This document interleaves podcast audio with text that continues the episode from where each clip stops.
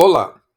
A grande imprensa, a velha imprensa esquerdista, terrorista ambiental, divulga que o Brasil apresentou à COP26, Assembleia da ONU sobre Meio Ambiente que se realiza na Escócia, uma nova meta de contenção de fases geradores de efeito estufa, estufa, prevendo o alcance dessas metas em 2030 e não mais em 2050.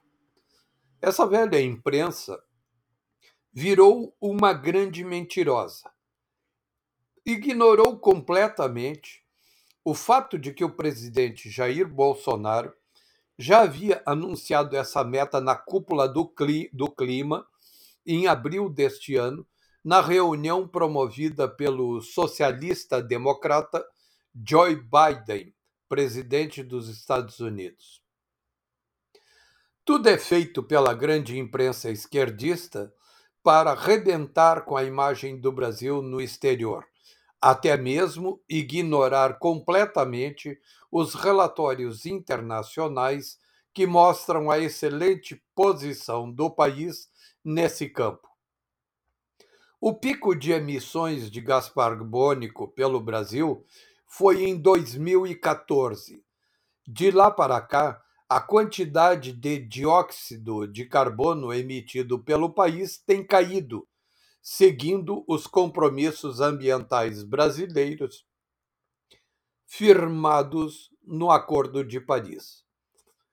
Maior repositório do mundo de informações sobre as emissões de gases do efeito estufa, a base de dados de emissões para pesquisas atmosféricas globais, conhecida pelo nome EDGAR em inglês, mostra que o Brasil é um dos líderes na redução destes gases desde o Acordo de Paris.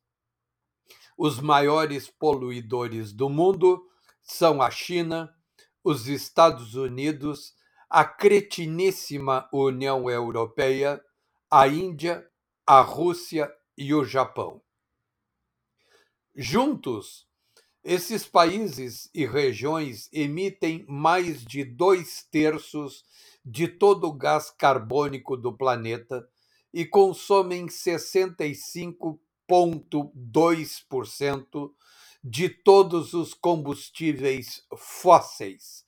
O Brasil consome apenas 1,3% desses combustíveis fósseis. Então, por que o Brasil é tão perseguido na contramão do que mostram os números internacionais? Ora, o objetivo é perseguir o Brasil, denegrir a sua imagem para prejudicar sua economia e o seu comércio externo, principalmente por causa da gigantesca produção rural brasileira, que hoje está alcançando 300 milhões de toneladas de grãos e que deve ultrapassar 600 milhões de toneladas de grãos antes de uma década. Mas, por mais força que essas nações façam, não conseguirão parar a capacidade empreendedora do Brasil e dos brasileiros. Até mais.